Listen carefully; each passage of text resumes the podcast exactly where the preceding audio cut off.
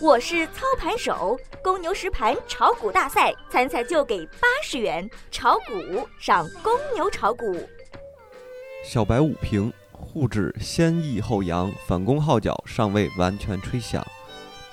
昨日大盘延续弱势反弹势态，高开未能高走，反而收阴，创业板下跌不少。从盘面上来看，权重股有表现，杀跌的主要是小盘题材股。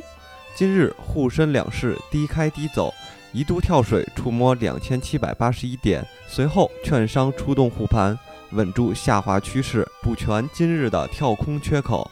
截止中午收盘，沪指报收两千八百二十八点九二点，跌八点一二点，跌幅百分之零点二九。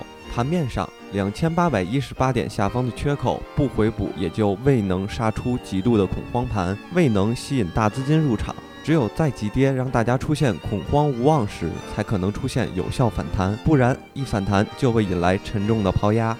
今日开盘直接跌破两千八百一十八点位，形成三十分钟的底背离，出现结构性机会。券商、电力板块出手护盘，带动大盘小幅反弹。仓位重的投资者谨慎操作。消息面上有报道称。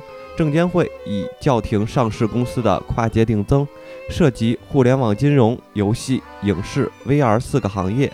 对此，国内某大型券商投行人士最新透露，影视等行业目前遵循一事一议原则，并购和定增收购不盈利、仅讲故事的标的将被禁止，而一般的项目并未全盘叫停。行业板块上，电力板块一马当先，桂冠电力涨停，文山电力、川投能源、桂东电力等个股都有不错的表现。概念股上，稀土永磁、电力改革、二维码识别等涨幅居前。科恒股份涨停，在线旅游、农业现代化、ST 板块钛白粉跌幅居前，信众旅游、凯撒旅游跌停。